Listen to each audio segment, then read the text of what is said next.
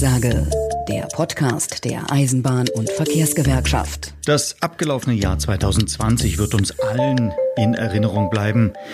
Ein Jahr, das für die meisten von uns beruflich sowie privat extrem herausfordernd war, aber 2020 ist auch speziell für deine EVG etwas Besonderes gewesen, nämlich ein Jubiläumsjahr, welches sich nahtlos in das nächste zu feiernde Ereignis einfügt. Was ist damit gemeint? Oliver Kaufhold fasst es zusammen. Im Dezember 1896 wurde in Hamburg der Verband der Eisenbahner gegründet, als erste Gewerkschaft für alle Berufsgruppen bei der Eisenbahn. 2021 blicken wir also auf 125 Jahre Eisenbahnergewerkschaft zurück. Und vor gut zehn Jahren, am 30. November 2010, wurde in Fulda die EVG ins Leben gerufen, gebildet durch die Verschmelzung der beiden Gewerkschaften Transnet und Verkehrsgewerkschaft GdBA. Transnet und GdBA hat diesen Schritt zuvor mit überwältigender Mehrheit auf zwei parallelen Gewerkschaftstagen beschlossen. Erstmals in der Geschichte der Bundesrepublik wird dabei eine Gewerkschaft aus einer DGB und einer Beamtenbundsgewerkschaft herausgebildet. Die neue Führung bestand aus den bisherigen Vorständen beider Gewerkschaften. Vorsitzender wurde der vormalige Transnet-Chef Alexander Kirchner. Seine Stellvertreter waren Regina Usch-Ziembar und Klaus-Dieter Hommel, der heute Vorsitzender unserer IVG ist. Vielen Dank, Oliver Kaufold. Wir haben es gerade gehört, was für ein gewerkschaftlich geprägtes, ein EVG geprägtes Jahrzehnt liegt hinter uns. Hinter uns als Eisenbahn- und Verkehrsgewerkschaft. Und darum geht es in dieser Ausgabe der Durchsage. Wie immer mit interessanten Gästen, die etwas zu sagen haben. Mit dabei auch Peter Lind aus der Arbeitsgemeinschaft EVG Geschichte.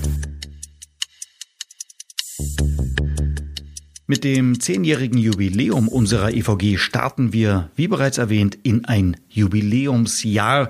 Wir feiern Ende dieses noch jungen Jahres 2021, im Dezember aber erst 125 Jahre echte Eisenbahnergewerkschaft. Das ist eine lange Zeit des Kampfes, der Niederlagen, der Erfolge, des Fortschritts.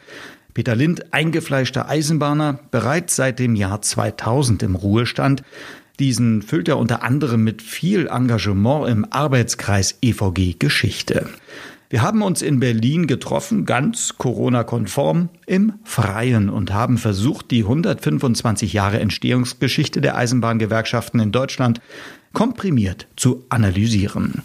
Alles fing im Dezember 1896 an, als in Hamburg die erste Kampforganisation am Schienenstrang entstand.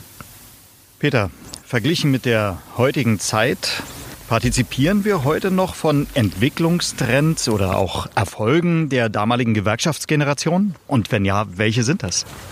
Ich denke, allein schon die Gründung der Gewerkschaft vor 125 Jahren, also die Gründung einer Schutz- und Solidargemeinschaft für die lohnabhängigen Eisenbahner, war etwas ganz Großes.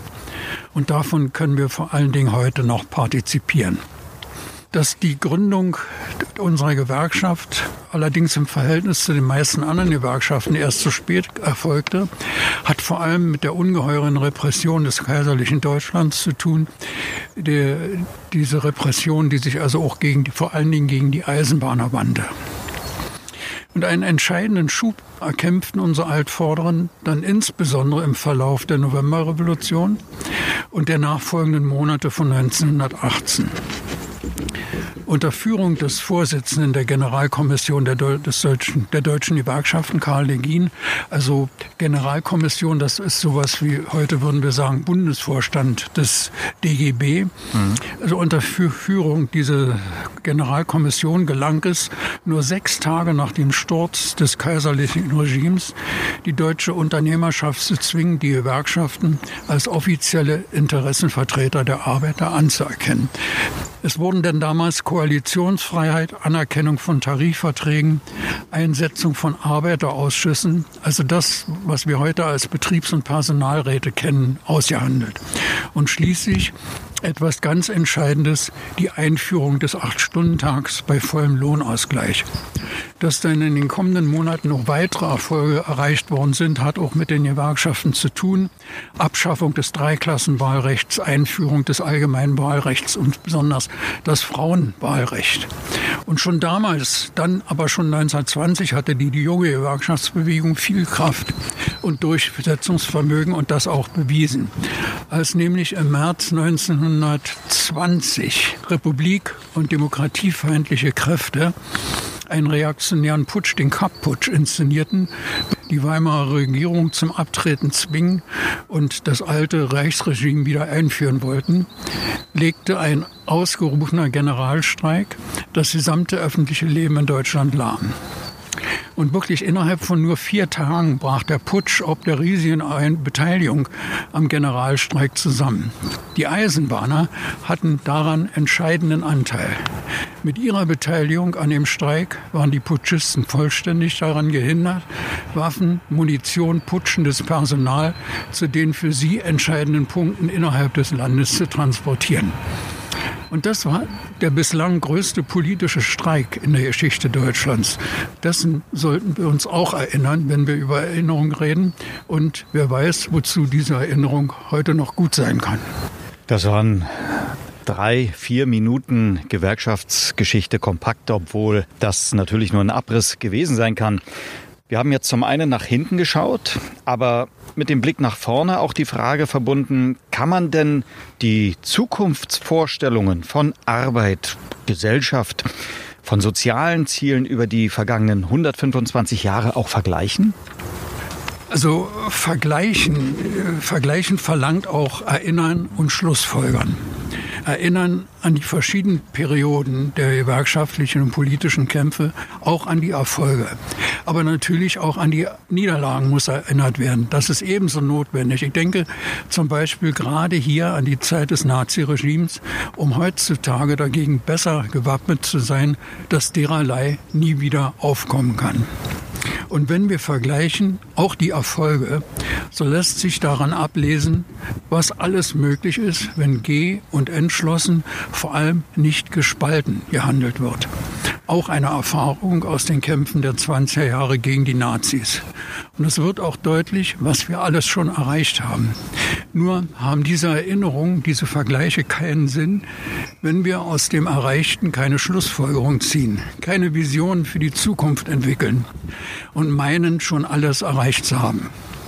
Nur allein bei dem Gedanken an gleichen Lohn für gleiche Arbeit, an sichere Arbeitsplätze, an qualifizierter Mitbestimmung lassen sich noch fundamentale Ziele festmachen, die es für uns zu erreichen gilt. Jetzt etwas in die jüngere Geschichte. Wie war das, als 1990 GewerkschafterInnen aus Ost und West aufeinander trafen? Wie wirkten sich denn die unterschiedlichen Erfahrungen und die Erwartungen an die Gewerkschaften aus? Was hast du dabei persönlich erlebt in dieser Umbruchphase? Also, wenn ich mich so richtig erinnere, ich habe zunächst mal auch, aber nicht nur, eine ziemlich große Skepsis erlebt. Da standen riesige Erwartungen einerseits und viele Befürchtungen seitens der ehemaligen Kollegen aus der DDR sich gegenüber. Und der Fortgang der Entwicklung bestätigte dann die Befürchtung leider auch oft. Ganze Industriezweige im Osten brachen zusammen. Innerhalb kurzer Zeit stieg im Osten die Zahl der Arbeitslosen millionenfach an. Das war für die ehemaligen DDR-Bürger die die Arbeitslosigkeit so überhaupt nicht kannten, wirklich ein riesiger Schock. Und unsere Kolleginnen und Kollegen traf das, das kann man mal sagen, nicht in dem Maße. Da war, das können wir ruhig auch mal herausstellen, als ein Erfolg unserer Gewerkschaft Arbeit, äh, da war unsere GDED vor. Was wir aber nicht verhindern konnten, war ein massenhafter Einmarsch von Eisenbahnleihen und Amateuren, in die Dienststellen und Betriebe der Deutschen Reichsbahn, die sowohl sozialpolitisch als auch fachtechnisch ob ihrer Unkenntnis reichliche Verheerungen innerhalb unseres Betriebes anrichteten. Als dann auch noch in Rede stand, viele Zehntausende Eisenbahner zu entlassen, also nach meiner Erinnerung war vorgesehen, 70.000 Eisenbahner herauszuschmeißen, brachen dann die Dämme der Empörung und annähernd 250.000 Eisenbahner legten Ende November 1990 die Arbeit nieder. Und binnen weniger Stunden brach der gesamte Personen- und Güterverkehr auf dem Gebiet der Reichsbahn zusammen und es bildeten sich Rückstaus bis weit in das Territorium der Deutschen Bundesbahn hinein und deren Auflösung hatte, hatte sich dann wirklich noch wochenlang hingezogen. Das hat nun wiederum einen Schock bei der neuen Unternehmensführung und ihren subalternen Halbleitern ausgelöst. Sie mussten begreifen, dass wir eine Kraft waren. Und von da an wurde es dann also wirklich nur langsam, aber in, immerhin, es wurde möglich, dass man wieder Gespräche und Verhandlungen miteinander führte und also auch im Laufe der Monate dann auch Verträge abschließen konnte. Mhm. Und noch etwas kam dabei rum. Unsere Kolleginnen und Kollegen spürten, dass wir sehr wohl eine Kraft waren und begannen von da an auch den Kopf wieder oben auf, auf den Schultern zu tragen. Ich habe selten noch mal später so viele stolze Leute gesehen wie damals äh, nach am Ende dieses Streiks. Wenn ich mich noch recht erinnere, hatte der drei oder vier Tage vor der ersten sogenannten freien Bundestagswahl stattgefunden. Dramatische Zeiten damals, äh, zum Umbruch passend wahrscheinlich, auch Notwendigkeiten, die erst nicht erkannt wurden oder nicht erkannt werden wollten. Aber jetzt noch eine Frage an dich, geschichtsinteressierten Eisenbahner. Du hast von der Zeit der Eisenbahnergewerkschaften 55 Jahre miterlebt und zum Teil auch sehr intensiv mitgeprägt. Welche Stärken, Peter, hatten denn die EisenbahnerInnen damals mehr als heute oder aber auch umgekehrt? Ja, ich denke, dass unsere Großvätergeneration der Eisenbahner sicher auch aus der Not und aus den Situationen heraus offensiver, auch aggressiver ihre Forderungen und ihre Kämpfe bestritten hatten. Andererseits ist es natürlich so, dass wir heute auf deren Kämpfe und Erfolge zurückgreifen können und diese Kämpfe nicht mehr austragen müssen. Wir können davon profitieren.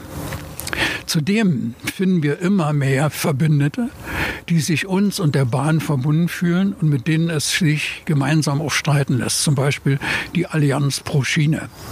Besonders interessant finde ich in der unmittelbaren Gegenwart die Nähe zwischen uns und der Bewegung Fridays for Future als ganz neue und sehr frische Bewegung junger Leute, die Eisenbahn auch als das klimaschützende, ökologisch wertvollste Verkehrsmittel begreifen. Ergo, unsere gegenwärtigen Stärken liegen auch, aber nicht nur, in der zunehmenden Vernetzung mit Partnern, denen an einer Veränderung von Verhältnissen gelegen ist.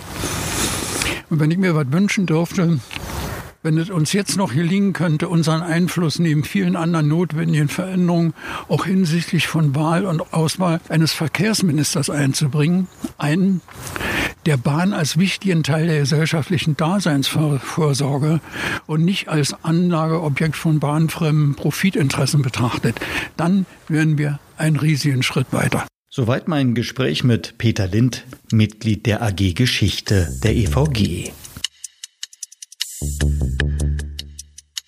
Von den Anfängen der Eisenbahngewerkschaften zurück ins aktuelle Gewerkschaftsleben der EVG. Auch hier gibt es eine Historie. Sie ist zehn Jahre jung.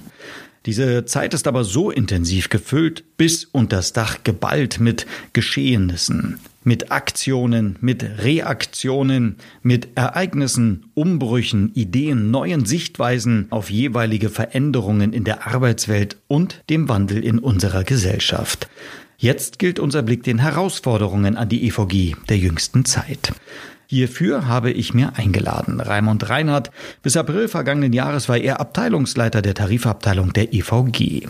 Thorsten Ledig ist dabei Betriebsratsvorsitzender bei der Regionalbus Braunschweig und Anna Tari. Sie ist seit 2012 Mitglied der EVG, ist in der Jugendarbeit engagiert und seit 2016 internationale Jugendbeauftragte. Meine Frage zuerst an Raimund. Raimund, weißt du denn noch aus dem Kopf, wie viele Tarifvereinbarungen du für die EVG mitgestaltet hast? Wir sind ja Tarifpartner, die EVG ist Tarifpartner für 100, circa 160 Unternehmen, Verbände und Konzerne und Unternehmensbereiche. Und jährlich werden ungefähr 100 Tarifverträge neu verhandelt, also entweder neu abgeschlossen oder weiterentwickelt. Ja, und äh, wenn man das ein bisschen zusammenzählt, dann kommen wir ungefähr auf so circa 600 Tarifverträge und Vereinbarungen, die derzeit in Geltung sind, äh, an denen wir als EVG mitgewirkt haben, natürlich auch die Vorgängerorganisation Transnet GmbH. Ich würde mal sagen, so 500 bis 600 Tarifverträge habe ich in meiner Dienstzeit bestimmt äh, mitgestalten dürfen. Innovationen werden ja in der Regel von Taktgebern, Menschen, die über den Tellerrand hinausdenken, geboren. Und mit der damaligen stellvertretenden EVG-Vorsitzenden Regina Rusch-Zimba hat euer Team, also die Tarifabteilung, Vereinbarungen wie auch Arbeit 4.0, den Demografie-TV, Branchen-TV und das EVG-Wahlmodell kreiert und die Tariflandschaft in Deutschland gehörig modernisiert. Welche Vereinbarung, Raimund, war für dich oder für euch die herausforderndste? Ja, also äh, eine einzige Vereinbarung zu nennen, äh, ist gar nicht möglich, weil das Ganze schon im Zusammenhang miteinander steht. Taktgeber war sicherlich hier auch äh, Regina Rusch-Zimber als die damals neu Zuständige für Tarifpolitik. Und äh, da sind viele Dinge passiert in dem Zeitraum, äh, die also jetzt wirklich Meilensteine sind. Ob das jetzt äh, der Branchen-TV für den SPNV ist, ob das der Demografie-TV, TV-Arbeit 4.0, das könnte man unendlich fortsetzen. Und es sind so viele äh, wichtige und auch sehr, ja, ich sag mal schon ein Stück weit revolutionäre Vereinbarungen in diesem Zeitraum zustande gekommen. Das war eine Arbeit, die unheimlich viel äh, Energie gekostet hat, die unheimlich viel auch Freude gemacht hat, die motivierend war. Und da hatten wir ein ganz tolles äh, Team in der Tarifabteilung. Wir haben da einiges bewegt. Ich möchte keine äh, Vereinbarung herausheben, aber ich denke, es gibt so ein paar Dinge, die uns auch heute und in der Zukunft weiter begleiten werden. Das ist das Wahlmodell natürlich. Das ist die betriebliche Altersvorsorge. Das sind aber auch die äh, Dinge, die im äh, TV Arbeit 4.0 von uns angestoßen worden sind, die Digitalisierung der Arbeitswelt. Es gibt unendlich viel dazu zu erzählen. Ich würde keine herausheben wollen.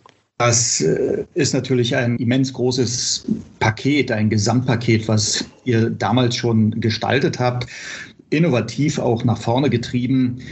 Anna, du bist seit 2012 Mitglied der EVG, jetzt acht Jahre später auf diese Zeit mal zurückgeblickt. Was hat sich denn aus deiner Sicht in der EVG verändert? Allgemein kann ich nur erstmal aus der Jugendsicht sprechen, denn ich habe damals in der Jugend natürlich mit meiner Ausbildung angefangen und ähm, man merkt, dass ähm, die Gewerkschaft von vornherein immer den Fokus auf, die Mitarbeit auf den Mitarbeitern hatte. Allerdings sind äh, durch Errungenschaften wie den NABU-TV, also den Nachwuchskräftetarifvertrag, einige Verbesserungen in Kraft getreten. Und das ist auch einfach dem geschuldet, dass die EVG sehr viel Wert auf die Meinung aller Mitglieder legt. Und das hat sich über die Jahre immer wieder verbessert. Und äh, man sieht es halt auch daran, dass es die Seminare gibt, wo sich alle daran beteiligen können, was in welche Tarifverträge einbezogen werden kann. Weiterhin hat sich auch finde ich, sehr verbessert oder äh, sage ich mal, erweitert. Die Sozialpolitik, sei es zum Thema Rassismus oder auch Gleichstellung. Und man sieht, dass die EVG sich im dem Laufe der Zeit anpasst, weil es ist einfach ein Wechsel zurzeit in unserer Gesellschaft äh, von der monetären Ebene weg zu Work-Life-Balance, Familie und Freizeit. Die stehen einfach mehr im Fokus zurzeit und die EVG passt sich immer dem Zeitverlauf an. Du bist ja im Rahmen deines Studiums zur Wirtschaftsingenieurin während deiner Praktika, die dafür notwendig waren, viel herumgekommen. Hast du dann auf diesen vielen internationalen Reisen sozusagen Erkenntnisse gewonnen, die sich eventuell in der hiesigen Mitbestimmungslandschaft der EVG implementieren ließen? Also ich habe viel erlebt in den verschiedenen, in den verschiedensten Ländern, auch in verschiedenen Branchen. Und ein Thema, was sich aber überall durchzieht, ist einfach das Thema der Transformation, des Change, was gerade einfach in jedem Unternehmen ähm, geschuldet der Digitalisierung äh, ausbricht der, der Fokus muss weiterhin auf den Mitarbeitern gelegt werden. Es müssen, muss mitarbeiterzentriert verändert werden. Und das ist ein ganz, ganz wichtiges Thema womit sich die Gewerkschaften, finde ich, auch weiter beschäftigen sollten, wie man das gestalten kann, wie man da besser eingreifen kann, ähm, Diversität in Unternehmen. Und ähm, da fällt auf, dass es sehr viele Vorurteile gibt gegenüber bestimmten Personengruppen. Es sind unbewusste Vorurteile, die einfach existieren. Ähm, und daraus resultiert zum Beispiel Rassismus oder Benachteiligung von Frauen in Führungspersonen oder die Gender Pay Gap. Und diese Themen sind immer und immer wieder aufgekommen und daran sollten wir einfach weiterarbeiten. Das sind gute Beispiele, die wir sicherlich auch von woanders bekommen können, aber uns auch selbst erarbeiten. Können wir denn uns als EVG im Sinne unserer organisierten Kolleginnen und Kollegen etwas abschauen. Du warst in China, du warst in Indien, du hast für Großkonzerne gearbeitet. Also da hast du doch bestimmt einiges mitgenommen. Ja, ich, ich habe einiges mitgenommen. Ob das immer positiv ist, das weiß ich nicht. Ich muss leider sagen, hinsichtlich, also wenn wir jetzt mal auf der Tarifgestaltungsebene bleiben, habe ich äh, in China natürlich versucht, sofort den Kontakt äh, zu der Gewerkschaft ähm, zu bekommen, habe den dann auch irgendwann bekommen und war auch in einer Veranstaltung und man hat einfach schnell gemerkt, ähm, dass der Fokus dieser Gewerkschaft nicht Mitbestimmung oder die Mitarbeiter sind oder das Interesse der Mitarbeiter, sondern es ist einfach eine parteigeführte Gewerkschaft. Wir haben Lieder singen müssen. Es ist immer sehr verherrlichend, äh, die Politik und also es ist nichts Tarifvertragliches dabei, was ich dort gelernt habe. Ja. Raimund, äh, zurück zur EVG. Neue Wege hattet ihr ja im Vorfeld von Tarifvereinbarungen, Tarifverhandlungen damals innerhalb der EVG geprägt. Es gibt neue Formen der Beteiligung, Stichworte Mitgliederbefragung und Zukunftswerkstätten. Wie hat denn das die Tarifarbeit und die Akzeptanz der Forderung beeinflusst? Ganz wesentlich. Äh, das war damals äh, ja schon ein Kraftakt. Wir haben Richtlinien und Satzungsbestimmungen geändert. Natürlich äh, vorher auch diskutiert mit den ehrenamtlichen Gremien, mit den Tarifkommissionen, mit Tarifausschuss, mit Bundesvorstand.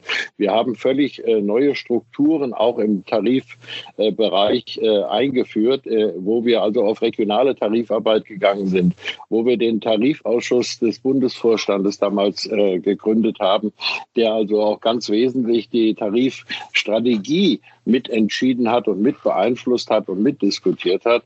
Und durch diese Nähe zu den Mitgliedern äh, äh, war natürlich auch eine ganz andere Forderungsfindung und auch ein ganz anderes Mitnehmen der Mitglieder möglich. Und Anna hat das vorhin sehr gut auch angesprochen, äh, dass äh, wir sehr nah an das Mitglied herangegangen sind und erstmal festgestellt haben, was will der, der Mensch eigentlich, der bei uns organisiert ist, was erwartet er von uns. Die Mitgliederbefragungen, die wir gestartet haben in 2014, 2015. Da haben wir zum ersten Mal eigentlich auch eine wahnsinnige Resonanz bekommen von den Mitgliedern und haben auch sehr viele Ideen und Dinge mitgenommen. Und das gilt zum Beispiel auch für den Nachwuchskräftetarifvertrag. Wir haben diesen entscheidend ab 2013 weitervermittelt und der steht heute so da, dass keine vergleichbaren äh, Tarifverträge im, zumindest äh, in unserem Land existieren, die ähnlich tiefgehende und weitgehende Regelungen haben. Das gilt auch für den Demografietarifvertrag und das gilt für Arbeit 4.0. Das Sahnehäubchen haben wir natürlich mit dem Wahlmodell auf das Ganze setzen können, als wir in 2016 und dann in 2018 folgend natürlich genau das äh, als Forderung eingebracht haben und auch umsetzen konnten, was die Mitglieder wollten, nämlich selbst zu entscheiden, was sie äh, für einen bestimmten Zeitraum auch wählen. Wir haben nicht mehr geguckt, was ist rechts und links, was machen andere Gewerkschaften, was macht eine Konkurrenzgewerkschaft, sondern wir haben gesagt, wir haben unsere eigenen Stil Stil, unseren eigenen Forderungen. Und wir haben auch ein System entwickelt mit Zukunftswerkstätten, mit Mitgliederbefragung, mit regionaler Tarifarbeit, wo wir gesagt haben, hier setzen wir das um, was unsere Mitglieder von uns erwarten.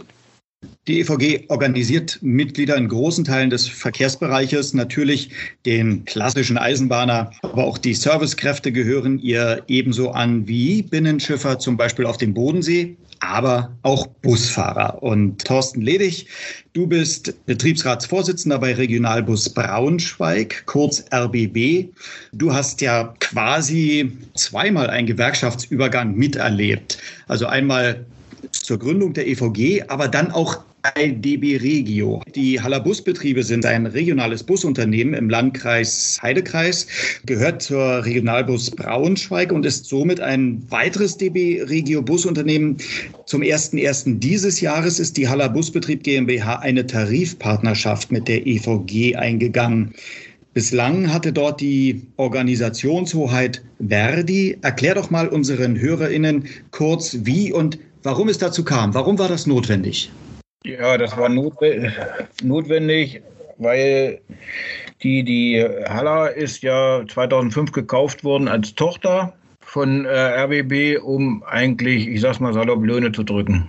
Das war ein, ein mittelständiges Unternehmen und das hat dann praktisch im Auftrag für uns gefahren und hat auch äh, gegen uns an Ausschreibung teilgenommen. Mittlerweile hat sich ja das Blatt gewendet. Wir fühlen uns sehr gut aufgehoben. Und dadurch, dass bei Haller auch eine Zeitenwende eingekehrt ist und sie ja auch zum DB-Konzern gehören, hat sich die Gewerkschaft und wir als Muttergesellschaft stark gemacht, dass eben Haller zur EVG rüberkommt.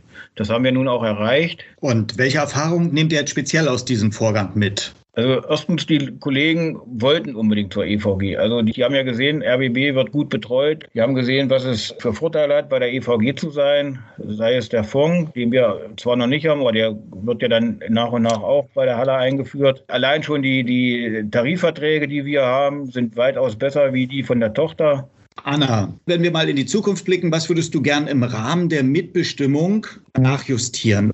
Jetzt kommt eine Generation aus unserer Gewerkschaft heraus, so wie ich, die, die angefangen hat, anders zu, zu denken.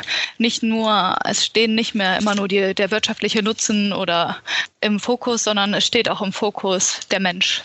Die Management-Ebenen werden sich ändern, da genau solche Menschen wie, wie wir es sind, jetzt etwas verändern können. Und deswegen glaube ich einfach, dass noch mehr in das strategische eingreifen könnte. Wie wird automatisiert, so dass es mitarbeiterzentriert ist? Nicht immer bei einer Automatisierung müssen die Mitarbeiter rationalisiert werden. Sollte man ähm, weiter auf ähm, Diversität eingehen oder auch Rassismusbekämpfung oder Benachteiligungsbekämpfung, da fängt es ja schon an im, äh, in der Personalauswahl, äh, in den Strategien der Personalauswahl. Äh, wie bewerte ich ähm, die Bewerbungsunterlagen? Ähm, dass man einfach mehr in diesen strategischen strategischen Prozess vielleicht mitbestimmen könnte. Und da besteht ja die Möglichkeit, da sich durch die neuen Generationen jetzt einfach auch das Sichtfeld verändert. Sicherlich, da kommt auch ein sehr frischer Wind über die EVG und das ist auch gut so. Letztendlich sind wir eine Mitmachgewerkschaft. Wir wünschen uns, dass unsere Mitglieder hier mitreden. Wir sind kritikoffen. Wir sind in allen Teilen unseres Gewerkschaftslebens offen für sämtliche Impulse. Und Raimund, was sind deine Wünsche, wenn hier die gute Fee wäre und du dürftest Wünsche äußern? Vielleicht äh, noch mal kurz zurück auf den Punkt, den auch Thorsten angesprochen hat, was die Situation jetzt außerhalb der DBRG. Die DBRG an sich ist ja, äh, sage ich mal, unser größter Bereich und vieles, was wir da auch umgesetzt und erreicht haben, erscheint zunächst mal so, als ob es nur für die DBRG gilt. Äh, wir haben aber, und das ist auch ein Ansatz in 2013 gewesen, gesagt, wir müssen uns viel mehr miteinander vernetzen. Wir müssen viel mehr auch die Situation der anderen Bereiche untereinander diskutieren und Verständnis für gemeinsame Forderungen entwickeln. Das ist uns auch gelungen. Wenn wir heute zurückblicken und sagen, wir haben in 2016, äh, 2016 ja erstmals gemeinsame Tarifverhandlungen bei der Für alle Bereiche in der DBAG geführt, ist das ein entscheidender Schritt gewesen. Das gilt aber auch über den Tellerrand hinaus. Wir haben Vernetzungsveranstaltungen gestartet in 2016, 17 war das wohl, wo wir zum ersten Mal äh, die SPNV-Unternehmen, also außerhalb der DBRG, zusammengebracht haben, die Ehrenamtlichen in den Tarifkommissionen, wo sie sich gegenseitig auch kennengelernt haben, wo sie auch die Probleme, die sie haben, sich äh, miteinander austauschen konnten und wo das eingeflossen ist in gemeinsame Forderungsziele, die wir erreichen wollen. Und dann bei diesen Vernetzungsveranstaltungen kamen erstmals Leute zusammen aus völlig unterschiedlichen Bereichen. Da war die Scantlines vertreten die äh, Vertreter der Tarifkommission aus den ausgegliederten Werken, aus den Busbetrieben. Das waren immer so separate Bereiche, die auch tarifpolitisch sehr gut bearbeitet wurden von uns. Aber man hat untereinander sich nicht gekannt und man hat auch nicht äh, die gemeinsame äh, Zielrichtung erkennen können. Was wollen wir eigentlich und was wollen wir gleichermaßen für alle erreichen? Ja, und mein Wunsch für die Zukunft oder für das, was jetzt ansteht, ist, dass wir äh, möglichst bald wieder miteinander miteinander sprechen können, dass man äh, Gespräche führen kann, unzählige Gespräche, die wir geführt haben mit den Ehrenamtlichen äh, untereinander, auch im hauptamtlichen Kreis natürlich in, den, in der Tarifabteilung, um die Forderungen zu entwickeln, um die Strategie für eine Tarifverhandlung festzulegen. Und da wünsche ich mir nichts äh, anderes. Wir müssen Corona in, den Griff bekommen. Das ist mein einziger Wunsch, den ich habe. Ich glaube, da sprichst du, Raimund, ganz vielen Menschen aus dem Herzen und wir alle wünschen uns das. Wenn man zehn Jahre zurückblickt, äh, schaut man oft auch zehn Jahre weiter. Thorsten, deine Wünsche für die Zeit bis zum 20-jährigen Bestehen der EVG? Ich wünsche mir genauso in die Richtung, was, was Raimund gesagt hat. Wir haben ja jetzt äh, bei der EVG die zentrale Fachgruppe Bus aufgebaut die die Busfahrer von Emmen bis Garmisch vertritt. Dann haben wir ja die Zukunftswerkstatt, wo auch die ähm, NE-Bahnen bei sind und die Busse bei sind. Da wird dann auf uns gehört, dass dies weiter bestehen bleibt und auch äh, fortgeführt wird und auch ausgebaut wird.